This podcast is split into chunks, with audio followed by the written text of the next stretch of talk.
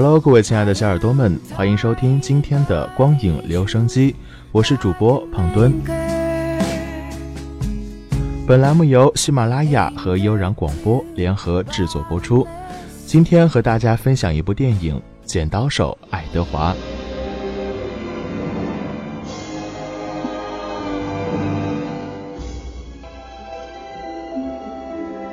Snuggling, sweetie. It's cold out there.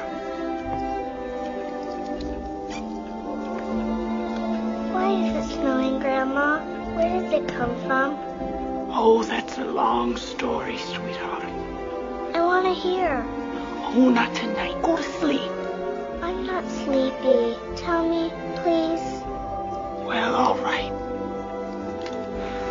Let's see. I guess it would have to start with scissors. Scissors? Well, there are all kinds of scissors. And once there was even a man who had scissors for hands. A man? Yes. Hands? Scissors? No, scissor hands. You know the mansion on top of the mountain? It's haunted. Well, a long time ago, an inventor lived in that mansion. Made many things, I suppose.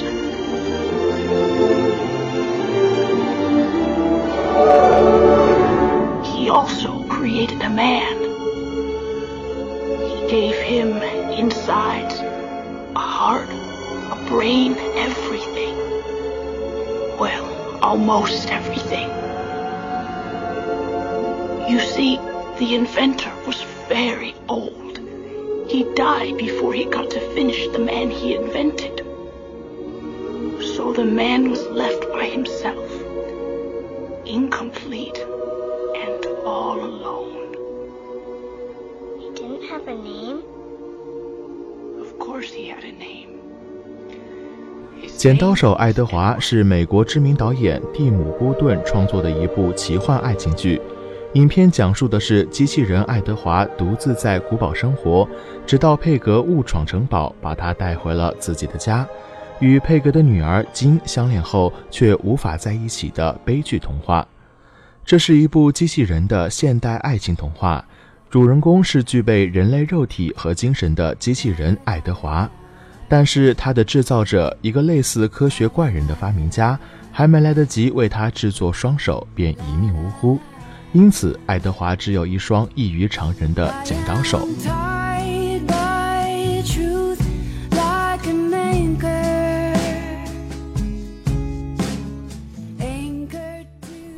爱德华一直隐居在远离人群的神秘古堡之内，不敢面对正常人类。直到一个叫佩格的好心女人发现了他，出于同情，就把他带回了家。拥有人类心智的爱德华，很快以灵巧异常的剪刀手和温和的性格，博得了当地人们的欢迎。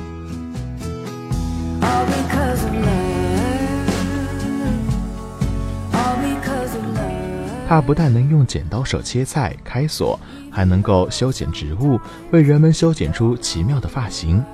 于是，全镇的人都把他当成了明星。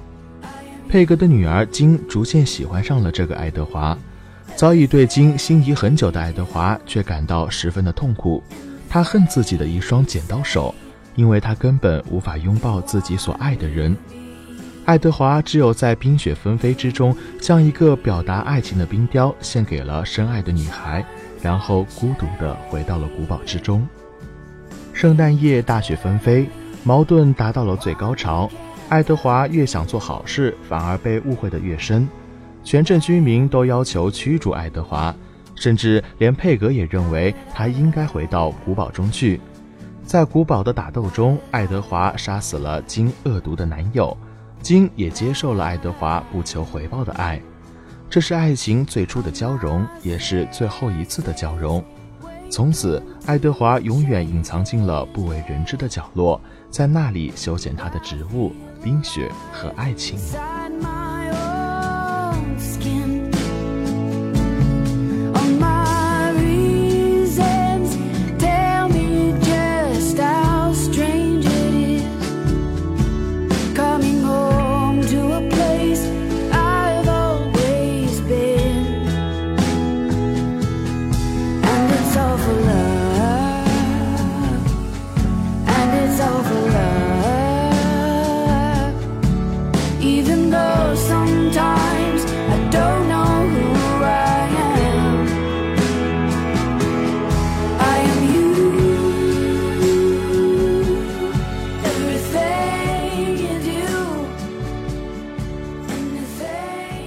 约翰尼·德普在这部影片里发挥出了他的最佳演技。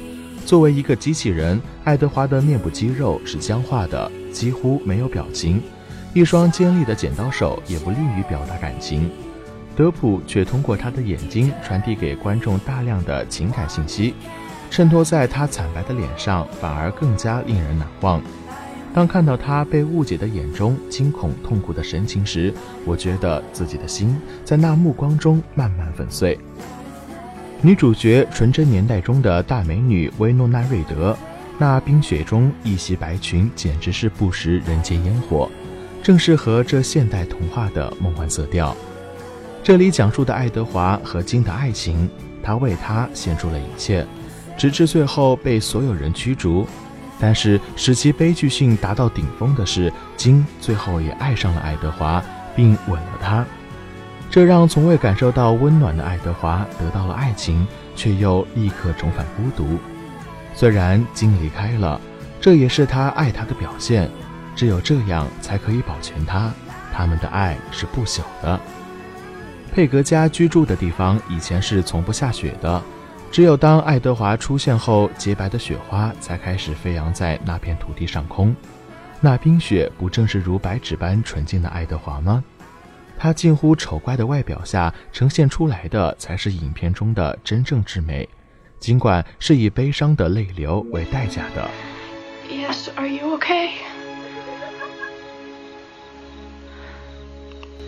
Where is everybody? Out looking for you.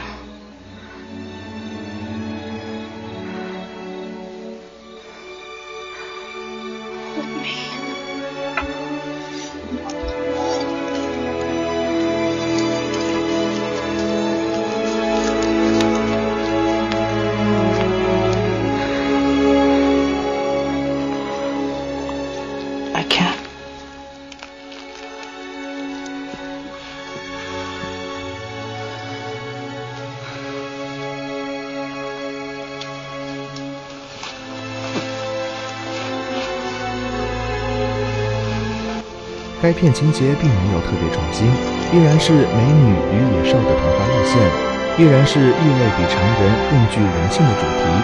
但是有两个设置不能不提：一是爱德华和发明家所居住的古堡，古堡本身的神秘感增添了故事的幻想色彩，让不可能成为可能。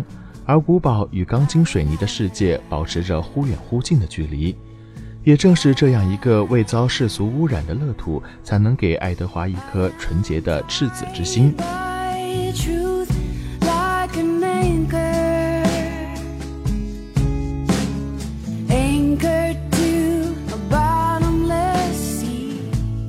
古堡和人类社会的格格不入，则暗示着童话最后的结局。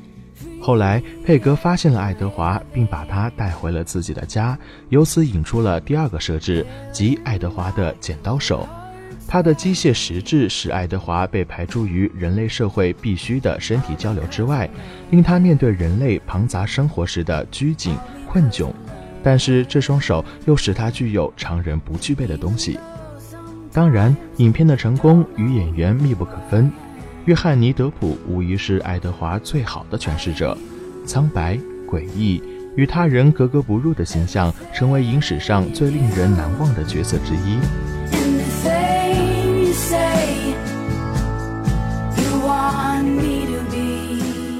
德普在这部影片里发挥出了他最佳的演技，面部肌肉僵化，几乎没有什么表情，但却能通过眼睛传递给观众大量的情感信息，衬托在她惨白的脸上，反而更加令人难忘。女主角诺维纳瑞德，那冰雪中一袭白裙，仿佛不食人间烟火，正适合这现代童话的梦幻色调的亲近事物的方法和技能，来证明存在的价值，并博得人类爱好。这是一部悲伤的电影，从一开始就注定是一个悲剧。我并不常常喜欢用“注定”这个词，但是你看，自从爱德华走出古堡，一切只能以悲剧收场，一切都充满着隐喻。直到我看到最后，爱德华用剪子剪碎身上的衣服，这多么像一个完美的隐喻！我不知道导演想要表达什么，但是我在里面看到的是满眼的苍凉，好像一片荒漠一样的世界，容不下一个简单的、纯粹的爱德华。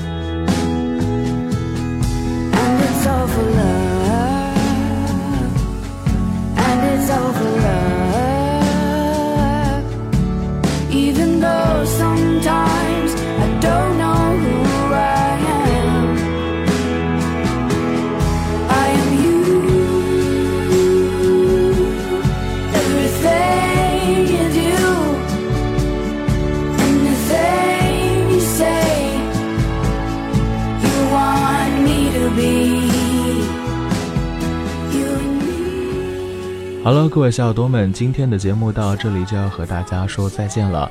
如果你想了解更多的精彩节目资讯，可以关注悠然广播电台的官方微博或搜索微信公众号“治愈系广播”，了解更多的节目资讯。我们下期再会，拜拜。